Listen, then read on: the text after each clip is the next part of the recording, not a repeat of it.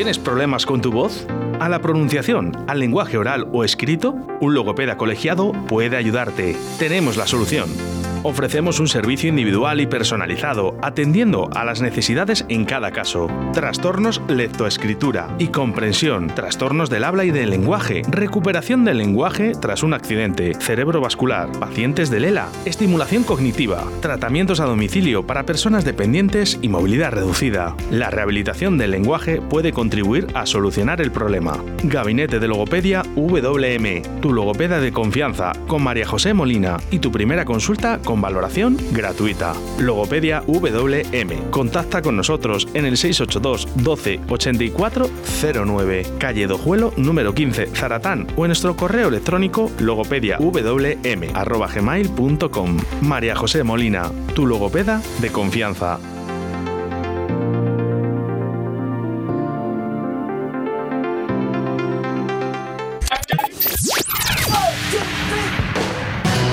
Radio 4G. Aquí comienza Burbujas de Voz, con María José Molina y María Ángeles Paniagua, el programa de logopedia de Radio 4G Valladolid. Hola, muy buenas tardes. Aquí estamos un miércoles más en Burbujas de Voz.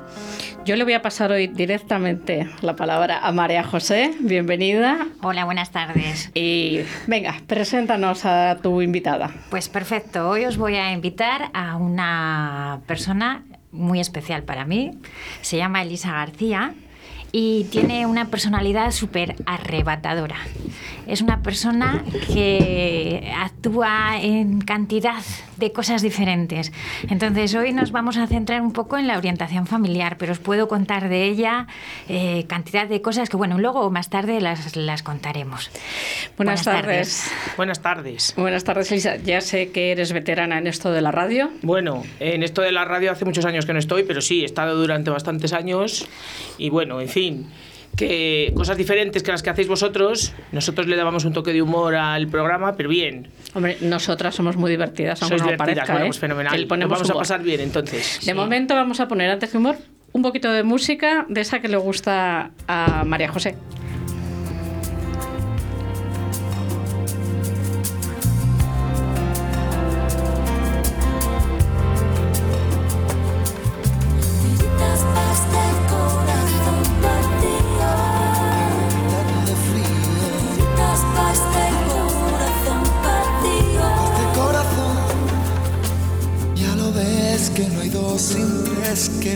Va y viene y que no se detiene qué sé yo Pero miénteme aunque sea Dime que algo queda entre nosotros dos Que en tu habitación nunca sale el sol Ni existe el tiempo ni el dolor Llévame si quieres a perder a ningún destino sin ningún porqué.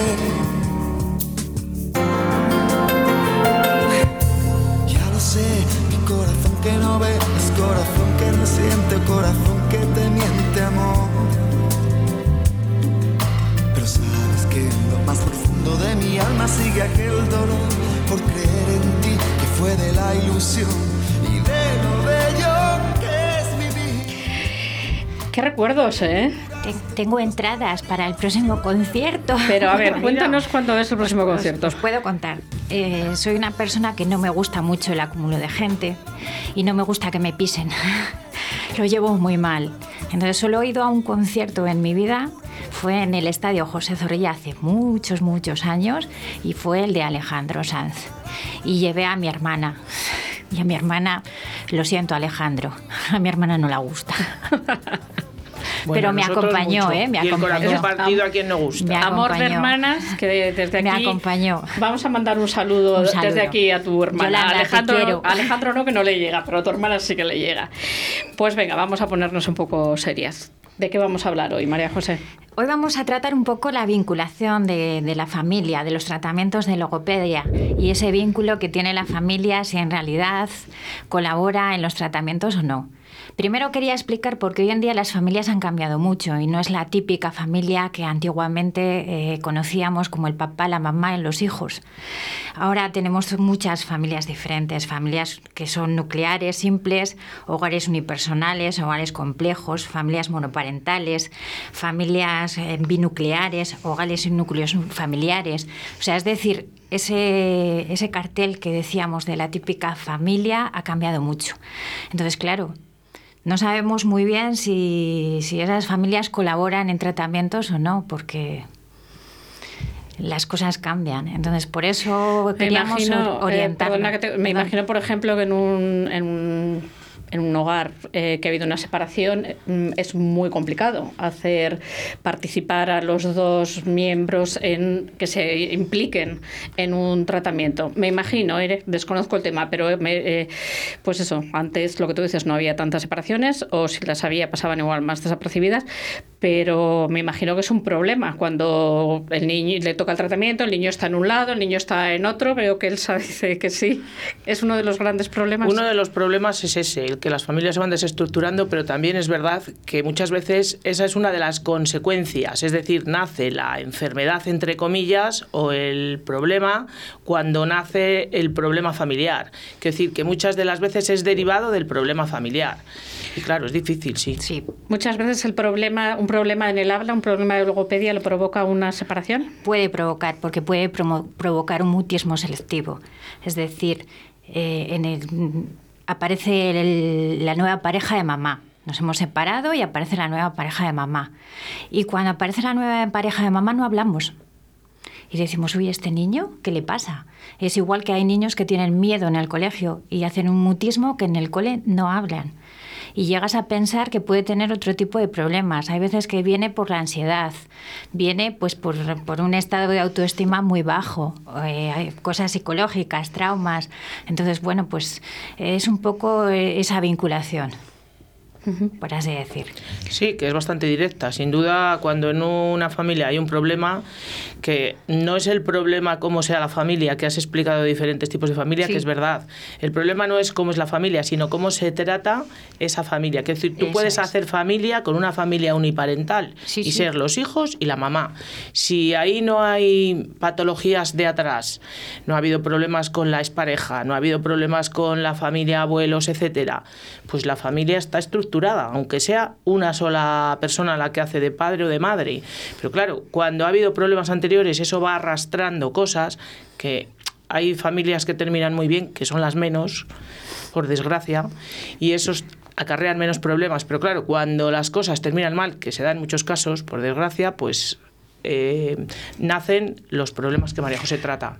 Utilizan las parejas como arma arrojadiza ya no solo al hijo, sino el problema que tiene el hijo. Se culpan un- los progenitores, la culpa la tienes tú, que no te has portado- Ocurren estas cosas, llegan estos problemas al gabinete, María José. Suele, suele ocurrir.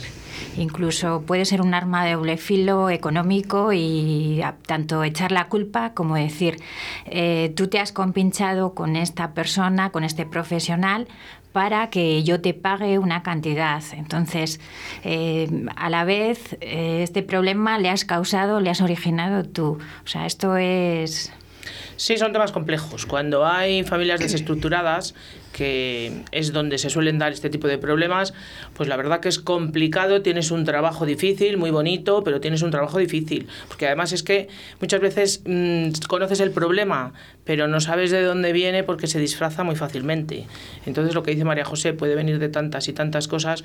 Sí, en general con la familia hay muchas de las raíces, muchas. Luego hay veces que vienen problemas debidos al modelo educativo que utiliza cada familia. Entendemos como modelo educativo, pues bueno, unos pueden ser democráticos, otros pueden ser autoritarios, otros pueden ser permi- permisivos. Entonces, en función de la educación que, que estamos dando, de ese modelo educativo, pues hay veces que sí, porque si yo vengo de una familia, vamos a, es un ejemplo, yo vengo de una familia democrática en la que se toman las opiniones un poco en conjunto, y eh, pues es una comunicación interpersonal, pero de repente mis papás se separan y se- va otra nueva pareja y su, su modelo es autoritario, pues ya chocamos en todo y enfrentamos a mamá con la nueva pareja, porque estábamos acostumbrados a un modelo determinado. Entonces, es verdad que, bueno, es un poco difícil cuando hay Un poco- rupturas. me parece que un poco difícil, ¿no? O sea, me parece que además me está dando la impresión que muchas veces es un poco la pescadilla que se muerde la cola. Eh, hay un, pues bueno, un, un problema como el que hablábamos en el programa pasado, un problema de lenguaje que, que en principio eh, tendría un buen pronóstico en el tiempo si se coge a tiempo y se trata en condiciones, pero si mientras tanto en el camino surge un problema en la familia, una ruptura, una muerte, un cualquier todo eso que, que tenía un pronóstico bueno, me da la impresión de que se convierte, se da la vuelta y Sí, incluso sin tener separaciones. Hay veces que vamos a tener un bebé y mientras estamos esperando, pues eh, claro, nos comunican que nuestro hijo o el bebé que vamos a tener tiene un retraso. Entonces, no todas las parejas saben asumir Aceptar. eso y aceptarlo. Entonces, empezamos lo primero pues, con un periodo de, de, de shock, porque no nos esperamos que nos vayan a decir que nuestro bebé va a tener un problema. Luego viene una, una fase de reacción. No todos reaccionamos igual. Y luego hay que ser, eh, enfrentarte en realidad, eh, bueno, pues eso, a esa realidad. Y hay veces pues que esa realidad conlleva a que el problema es tuyo y yo me voy y te quedo a ti. A ti sola y te enfrentas. les cuesta mucho a las familias. A los padres les cuesta mucho aceptar que su hijo va a tener un, problema, sobre todo me imagino, eh, pues es lo que, lo que has comentado, María José, si te lo comentan durante el embarazo todavía tienes un montón de meses por delante para darle vueltas y, y más vueltas. Y yo creo eh, que uno de los problemas de las familias es eso, encajar y tener la entereza y decir, tengo que coger las riendas y tengo que tomar una solución. En la familia uno de los problemas mayores cuando aparecen este tipo de situaciones es no estar al unísono, que se da muchas veces, porque claro, tú y yo hemos formado una pareja porque nos hemos enamorado, por ejemplo, pero tú piensas de una manera, yo de otra, y nos empezamos a conocer cuando ya tenemos la familia casi arrancada. Vienen los hijos, no sabemos si tú eres, como decía María José, autoritario, o eres demócrata, o eres de otra raza. Y claro, hacemos esas mezclas que luego salen como salen. Y el problema efectivamente es el principio, el de la falta de, el de la falta, perdón, de aceptación. Cuando una persona no acepta que yo tengo un hijo con un problema, mal empezamos. Ahí lo primero que hay que empezar a aceptar es que tiene un problema, que problema no significa nada más, que hay que ayudarle a resolverlo, que tampoco es grave. Lo que pasa que es que es verdad que lo hablaba con María José el otro día, que hay veces que cuando tienen que acudir a una consulta de este tipo, parece que todavía está oculto. Vivimos en un país en el que parece que cuesta trabajo Tiene decir llevo a mi hijo al miedo, logopeda, como que fuera algo grave, como que estoy diciendo mi hijo está mal. Y para nada, es que no hay que confundir esas cosas, porque cuando se necesita una ayuda hay que tirar de ella, que está ahí para eso. María José, ¿te has encontrado muchos casos en el gabinete? me he encontrado casos en el gabinete que no quieren, que bueno, normalmente que trabajamos y si es mucha discreción, pues yo no tengo que facilitar ningún tipo de datos ni decir qué, qué paciente viene a mi consulta o cuál no. Entonces, para eso, la verdad, eh, soy muy reservada y, y Voy a hacer un- una pregunta a las dos. Yo no sé si lo has dicho, lo voy a recordar a los oyentes, que Elisa es mediadora familiar. Eh, igual me matan por hacer esta pregunta, pero todavía las madres femenino, eh, la pareja, la parte femenina de la pareja, eh, es la que más carga con cuando surge un problema es la que se echa la espalda y que el padre pasa un poco a segundo plano o, eso, o eso está cambiando. Bueno, por suerte ha avanzado un poco, pero bueno, es que es como todo en la vida. Quiero decir, hay hombres y mujeres que tienen responsabilidades al margen de ser hombres o mujeres. Entonces, cuando tú eres padre y tienes la responsabilidad, da igual que sea padre o madre, es que hay personas que no son responsables y entonces el Te da problema lo está mismo ahí. que sea hombre que mujer. Te da exactamente lo mismo. Yo me imagino, María José, que desde tu gabinete lo primero que exiges cuando llega una familia con un, con un, no voy a decir un niño, porque puede ser que llegue una familia con un adulto que tiene un problema, eh, imagino que lo primero que exiges es un poco de comunicación y mucha implicación. Lo primero que hago es tener una pequeña conversación y procuro que vaya el papá y la mamá. Es una forma que sin querer, cuando te están contando un poco exactamente las lo que pasa, las expectativas que tienen, vas viendo en realidad quién es la persona que se implica un poco más, tanto en la educación como en el cuidado, porque ya te van planteando pues determinadas preguntas que te van dando un poco a, a entender. Es una forma de, de irles conociendo un poco. Sí que es verdad que hay veces que cuando finaliza la consulta, yo ya sé la decisión que van a tomar. Antes de que salgan por la puerta, tú ya Antes de que sabes. salgan, ya sé la decisión que van a tomar. Entonces es verdad que hay veces que digo, "Uy, soy un poquito bruja. Igual que hay días que según estoy en la consulta digo, me va a fallar y me van a llamar dos minutos antes. Y efectivamente, me llaman y me dicen, mira que se nos ha puesto malo y de hoy no vamos. Entonces, bueno, más o menos vas conociendo un poquito la forma que tienen de expresarse, de hablar, si uno se va echando la culpa al otro, o sea, vas viendo un poco todo. Y luego, una vez que empiezas el tratamiento y van a la consulta, pues vas viendo quién es el que le lleva. eh, quién te pregunta, quién está más involucrado, o sea, todo. Les cuesta implicarse a los pa- padres madres, ¿eh? Eh, hablo de los dos. Les cuesta, les cuesta implicarse porque, a ver, mi impresión es que eh, llevamos una vida muy rápida, que tenemos tiempo para poco. Eh, lo hemos hablado aquí algunos días, o eres son, somos familias muy protectoras o, o que aparcamos a los niños porque tenemos mucho trabajo. Eh, me imagino que los tratamientos que tú pones a las familias son eh, rigurosos, hay que cumplirlos y, y hay que hay que unas pautas que hay que seguir.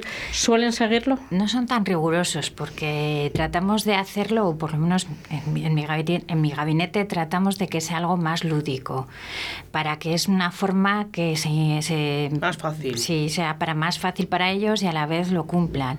Entonces tampoco son muchos ejercicios. Y sí que es verdad que yo voy viendo, entonces, si vas viendo que evoluciona lo que tenías pensado, es que sí que ha hecho las cosas que le has dicho. Si vas viendo que no tiene esa evolución, tratas de hacerlos un poco más sencillos, a ver si ahora colaboran. Y cuando estás viendo que no, pues la siguiente ya, ya no mandas ejercicios para casa. Ya prescindes de la figura.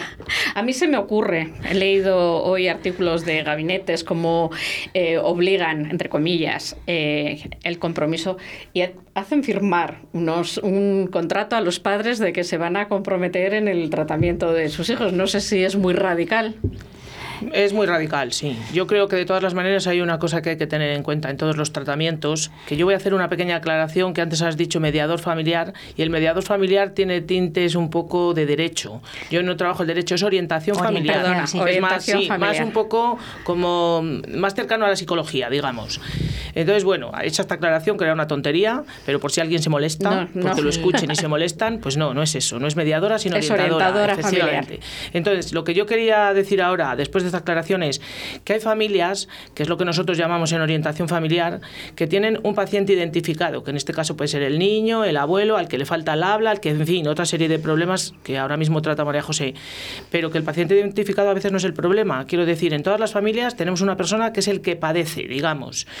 Igual el problema es otro, que es como la raíz de una enfermedad que no era lo que aparentemente es el síntoma, sino otra cosa. Pues esto es igual. El síntoma es el paciente identificado, el que presenta la anomalía, digamos, y luego el problema está detrás. Y o colaboran o no solucionamos ese problema. Ese es uno de los conflictos que María José se ha de encontrar en su trabajo. Pues es muy interesante el tema. No sé si tienes que añadir algo, María José, al tema de las familias. ¿no? Podría- podríamos añadir muchísimo, pero no lo podemos dejar ¿Qué así. es, qué es mm, mejor? ¿Una familia, como una madre, como hablábamos el otro día, una madre bocadillo, una madre... Una madre súper protectora. O, no. un- no. o, o todo, o el punto contrario. Elegir entre puntos contrarios, ya sé que el punto medio. El punto medio es el mejor. Es verdad que tenemos que proteger a nuestros hijos, pero hasta un determinado límite, porque les tenemos que dejar que ellos también sean y se equivoquen en determinadas cosas.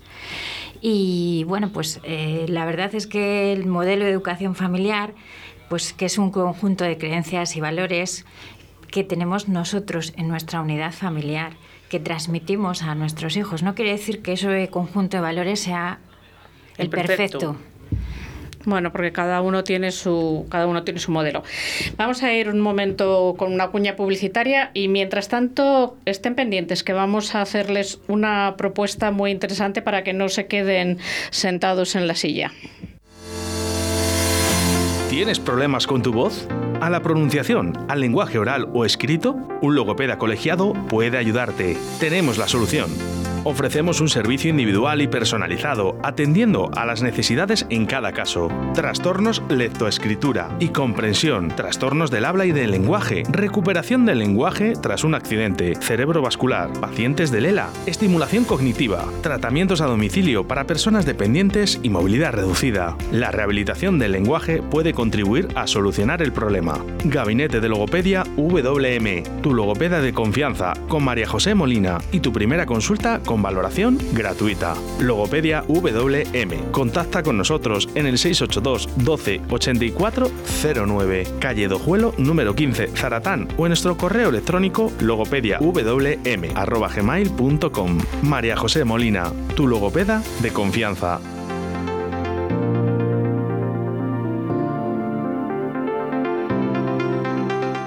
¿Quieres un espacio único, saludable y accesible? Arista, Construcciones y Reformas tiene la solución. Te ofrecemos la creación de proyectos personalizados de reformas para construir espacios únicos y sostenibles. Adaptamos los hogares a la nueva situación sanitaria por si tienes que trabajar o estudiar en casa. Creamos espacios de ocio en familia y el cuidado de tus mayores. Además, transformamos tu terraza y jardín a tus necesidades. Contáctanos en reformas@aristaconstrucciones.com. Arista, una empresa diferente para una reforma única.